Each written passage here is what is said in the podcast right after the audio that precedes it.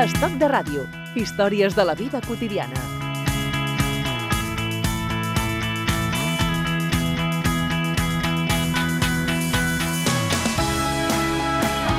Saludamos a nuestro invitado, Gabriel Avales. ¿Qué tal? Bienvenido a Estoc de Radio.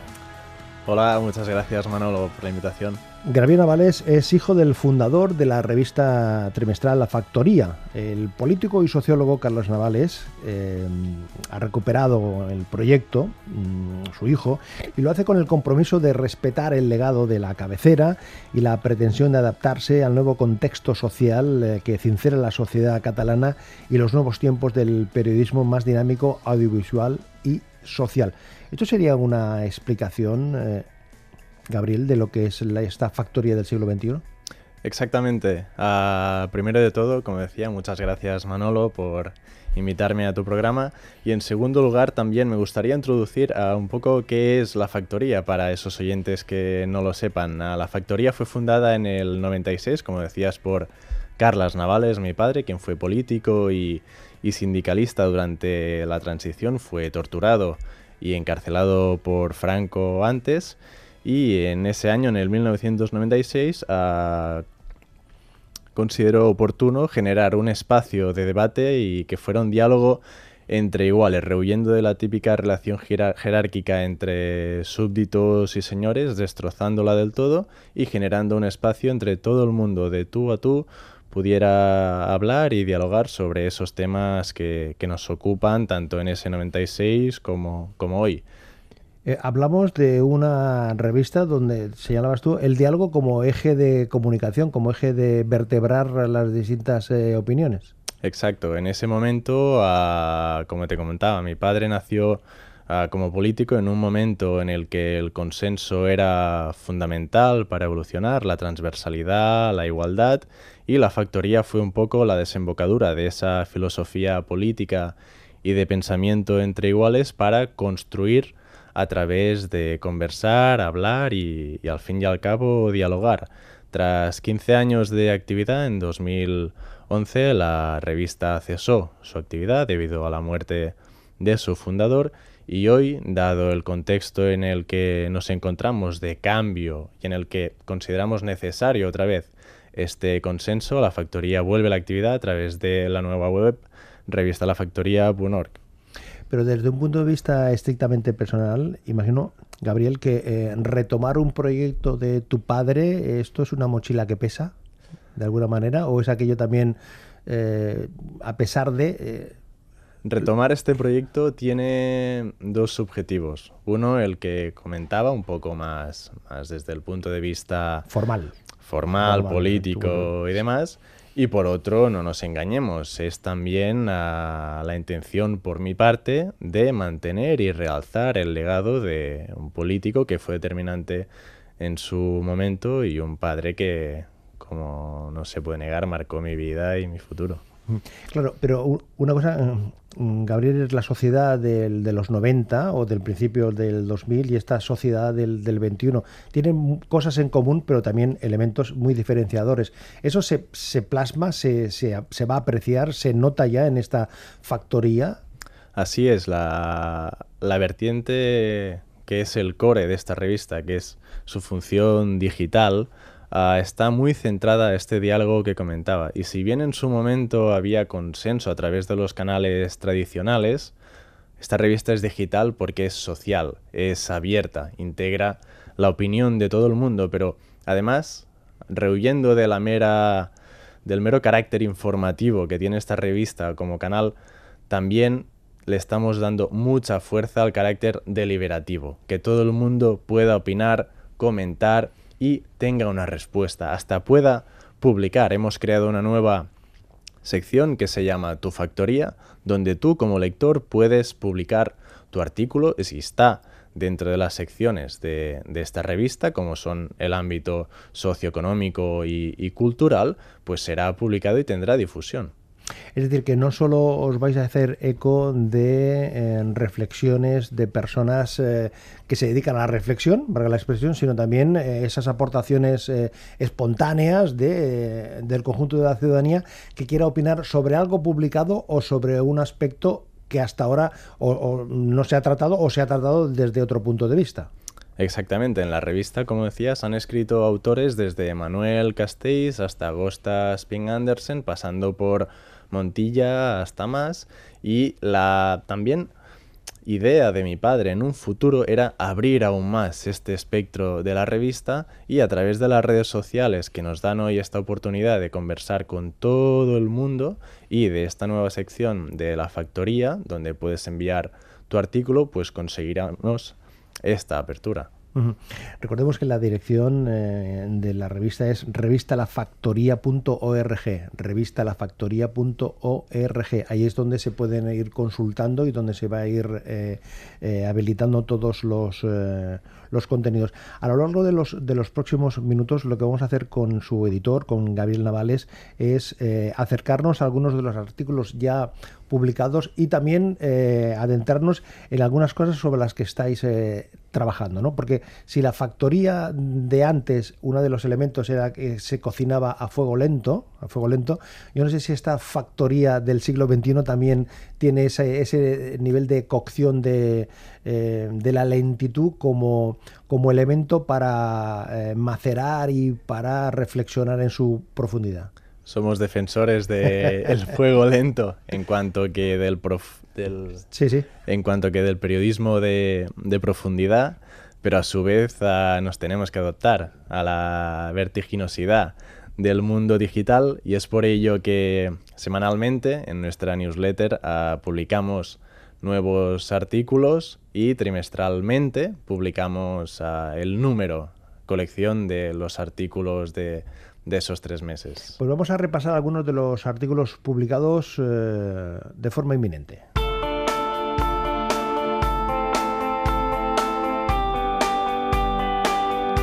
Veo que hay un artículo bajo el título El modelo del Hospitalet firmado por su alcaldesa, Nuria Marín. Exactamente. En el momento en el que nos sentamos con Francesc Castellana, presidente de la Fundación Utopía, pensamos cómo enfocar este retorno de, la factoría y pensamos en el 26 de mayo de 2019, futuras elecciones locales y europeas. Y en este primer número de la nueva etapa hemos hecho retrospectiva de los últimos cinco años de gestión local, donde Nuria Marín, alcaldesa del Hospitalet, nos ha mostrado cómo ha conseguido transformar el Hospitalet para que deje de ser un suburbio, como comenta en el artículo, de Barcelona para convertirse en la capital de, la hostelería en, Cataluña. Y en este artículo destaca todos los pasos que ha llevado a cabo para esta transformación, que puede parecer ah, de una manera natural, pero que lleva mucho esfuerzo detrás. Y lo que es más importante, no solo la transformación del modelo económico del Hospitalet, sino también la redistribución que ha hecho con ese dinero y cómo ha puesto Hospitalet también en el mundo con el Mobile World Congress, sede también del Cirque du Soleil y centro de la medicina china en Europa ahora. Otra aportación desde, el mundo local, en este caso desde la población de Gabá, una pieza firmada por Michael Donaldson Carbón y Elena Carbonell Cabutí, hablando de la sostenibilidad democrática. Exactamente, en Gabá han llevado a cabo un modelo pionero en la comarca, pero también en, Cataluña, centrado en el gobierno abierto, la transparencia. Este artículo nos ha servido para reflejar eso que comentábamos durante estos cinco años, cómo la administración también ha cambiado con nuevos valores, cómo es esta participación y transformación. Y este artículo nos sirve para reflejar con ejemplos prácticos cómo eso ha cristalizado, con procesos como el Junts Barry, donde los ciudadanos, por ejemplo, votaban las obras que querían transformar. Una de las comarcas eh, importantes, destacadas numéricamente por su actividad económica, política y social, es el Valle Llobregat, también presente con este título de El Valle Llobregat, la comarca inclusiva eh, que ha sabido crecer y modernizarse sin olvidar su identidad, porque ese es el reto, en, definitiva, de, los territorios, ¿no? Exacto, ir a más, pero ir a mejor también, que es lo que nos comenta Josep Parpiñá, presidente del Consejo Comarcal, que nos explica cómo ha conseguido la comarca salir de la crisis, pero cómo ha conseguido también generar empleos de calidad, mayor formación, mejor salud y un tejido comercial que funciona. Escuchar y transformar la ciudad, ese es el título de una de las publicaciones de la Oficina de Innovación Urbana que tiene como nombre Paisaje Transversal. Exactamente. Paisaje Transversal, una consultora arquitectónica en Madrid, está transformando una de las principales áreas de cualquier ayuntamiento del mundo, que es la urbanización y la transformación arquitectónica de su ciudad. Desde Paisaje Transversal proponen un nuevo modelo, un nuevo modelo en el que la ciudadanía es partícipe de los cambios y la transformación que vive su ciudad desde el momento cero. De este acercamiento, de estas reflexiones del mundo eh, local, nos vamos a un planteamiento mm, más universal. En este caso, ¿qué podemos aprender de la Confederación Helvética? Una reflexión de Artur Serra.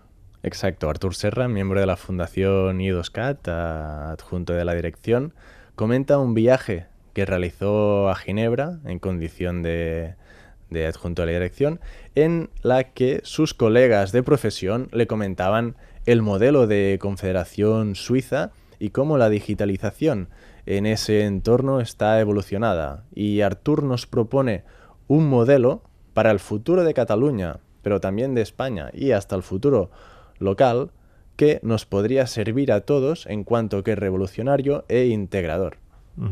Hay una entrevista que nos llama la atención su titular de entrada y luego, sin duda, el contenido. Es la realizada a Lamin eh, Batili, portavoz del Sindicato Popular de Vendedores Ambulantes de Barcelona, que tituláis con, de una manera muy explícita, Si hay mafia, está arriba.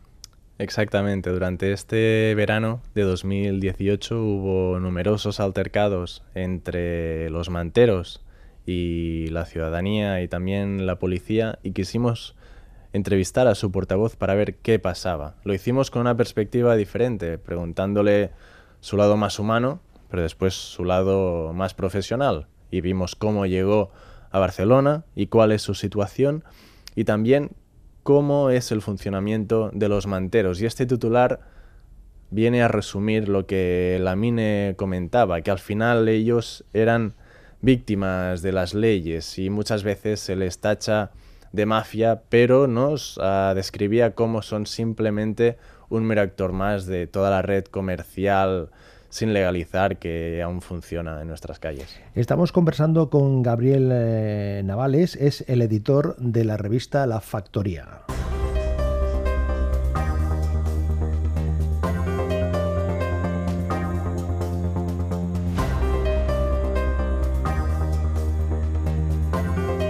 Estoc de ràdio, amb Manolo Garrido.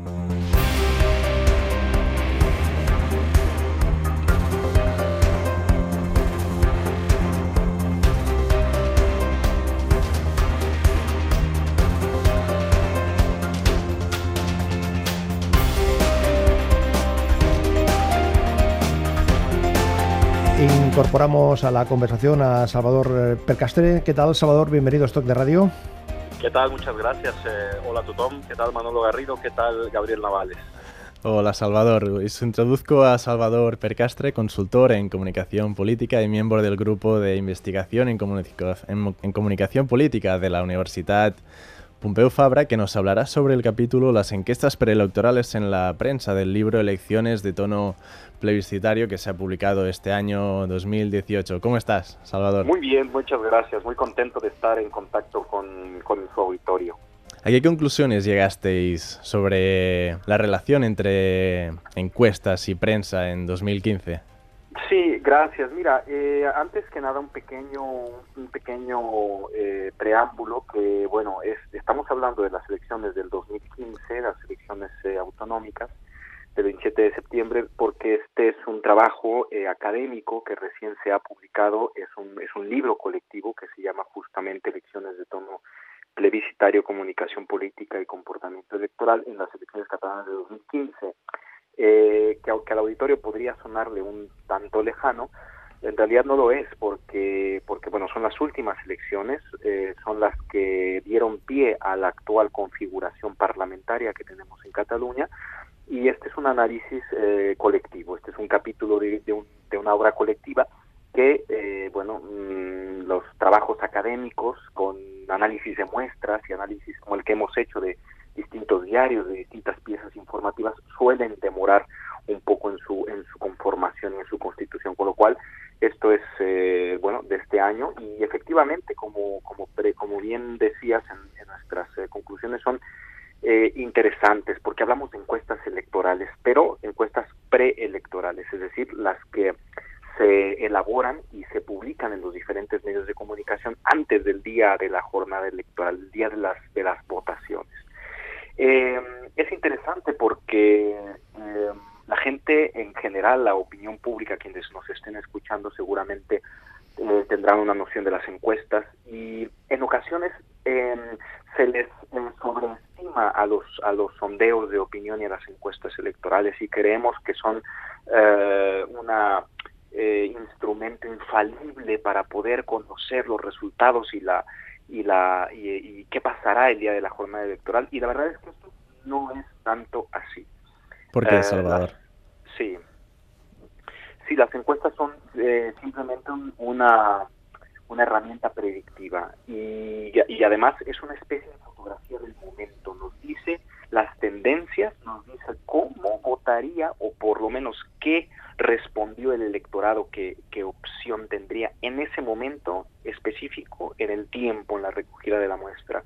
Y luego, bueno, a través de una serie de, de elementos estadísticos se puede se puede confirmar o no. Pero, hay, hay, datos interesantes, sí. pero, Sí, pero eh, cuando se dice en, ocasiones, en Salvador, que las encuestas, la, una de las funciones de algunas encuestas que se realizan es la de generar una activación del voto contrario en función del resultado, es decir, ese uso intencionado para activar o desactivar un voto. Sí. Es interesante lo que dices. En esencia, en esencia una encuesta es una herramienta uh, estadística. Lo que se hace uso es la interpretación de la encuesta. Eh, cualquier medio de comunicación eh, puede interpretar una encuesta, incluso eh, que no le sea muy favorable a alguna formación política con la que se siente más o menos identificada ideológicamente ese, medio. para decirlo más claro, un medio de mm, un poquito de derechas, mm, si hay una encuesta que no le no está muy a favor de formaciones políticas de derechas, incluso eh, la interpretación que haga de esta de esta encuesta eh, puede ser a favor a favor de, estas opciones políticas. Y Salvador, en el artículo que publicabais, ah, ¿visteis algún caso sonado de, de sesgo en las encuestas o no? Sí, bastante. Mira, eh, cuando dices sesgo, ¿te refieres a manipulación o no? Sí. Esto es esto es interesante porque en la en hay dos hay dos tipos de géneros periodísticos que analizamos. Uno es el género de opinión, es decir, uh, artículos de opinión, editoriales, y el otro uh, notas informativas que en teoría tendrían que ser más objetivas. Sin embargo, esto es mmm, complicado de determinar porque tiende mucho a la interpretación, pero les doy un dato de la encuesta recogida, por ejemplo. Eh, eh, les parecerá sorprendente que ninguna de las piezas que analizamos, que fueron que fue una muestra muy amplia, usó, por ejemplo, lenguaje científico. Ninguna. Toda, todas eh, eran, eh, digamos, lenguaje mm, periodístico, ninguna con elementos científicos. Eh, les sorprenderá que el 15% de la información que utilizaba eh, había tenían léxicos con palabras como augurios, vaticinios, eh, con lo cual nos hace pensar en, en cómo interpretan eh, los distintos medios de comunicación, principalmente los diarios, a las, a las encuestas electorales. Es decir, lo, lo que nos podemos encontrar, Salvador, que los datos eh, científicos de una encuesta luego pueden ser eh, o, um, utilizados de una forma un tanto superficial o interesada en función del medio? Efectivamente, efectivamente. El medio de comunicación eh, puede darle un tratamiento interpretativo al resultado de un instrumento que en principio es solo técnico y, y no y objetivo entre comillas uh, en función de lo que el, de la línea editorial del medio de comunicación o incluso del periodista o del articulista que esté uh, valorando o comentando el sondeo o la encuesta. Y Salvador, uh, esto quizá también iría en línea de lo que comentas en el artículo, que es el auge del infoentretenimiento, esta política... Eh, infoentretenimiento. Esta política show que es más marketing y publicidad que argumentario al final. ¿Qué piensas al respecto? Sí, efectivamente, el infotiming, que es un término anglosajón, que es el infoentretenimiento, es una, es una serie de prácticas que se utilizan eh, desde hace mucho tiempo eh, para llevarle al gran público eh, información política a través del entretenimiento. Es decir, si, me permite, Salvador, al rojo vivo, la, sexta la sexta noche, ese tipo de programas serían infoentretenimiento. Sí, señor, o incluso el Polonia. El Polonia.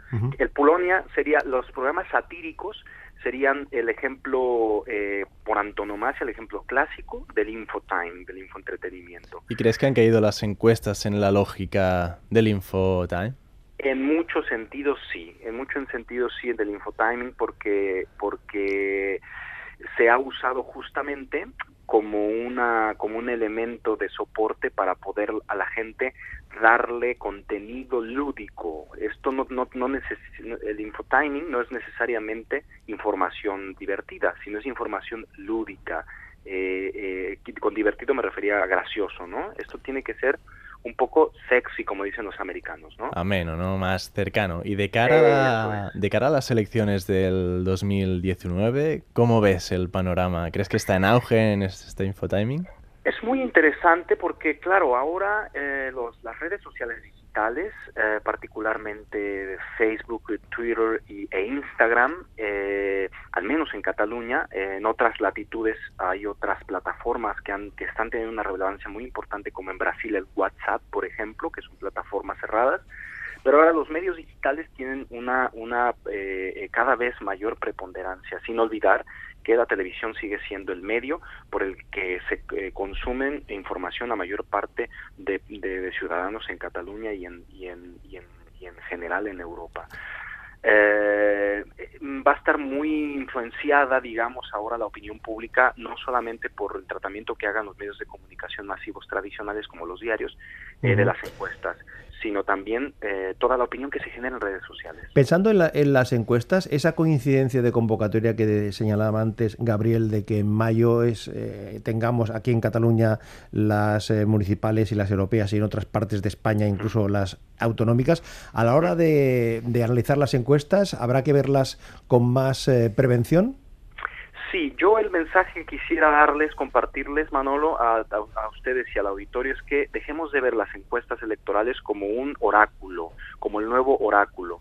Eh, son una fotografía del momento, miremoslo así, y que la gente puede cambiar de parecer, las circunstancias políticas se pueden eh, modificar y sobre todo que, que la gente se detenga a mirar un poco quién le está contando qué y qué le están contando sobre una encuesta.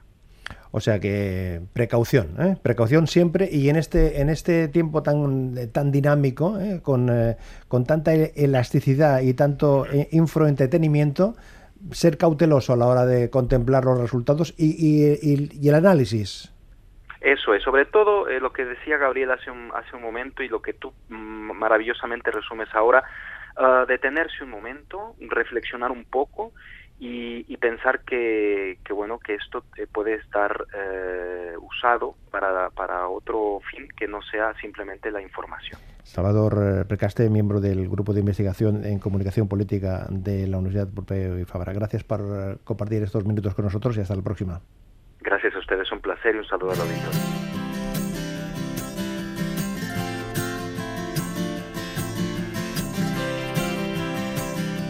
Esta conversación que hemos tenido con eh, Salvador Pecaster, esta aproximación, hay, este, hay una entrevista en profundidad con más detalle analizando todo lo que nos estaba apuntando. Exactamente, en la revista La Factoría Punor podéis encontrar ya el número 57 con este y más artículos también sobre el mundo político, social y económico de Cataluña y global y también bien en Facebook en la revista La Factoría y en Twitter en la revista social. Con ese, eh, esa novedad de, de propuesta de la participación del conjunto de la ciudadanía en los contenidos.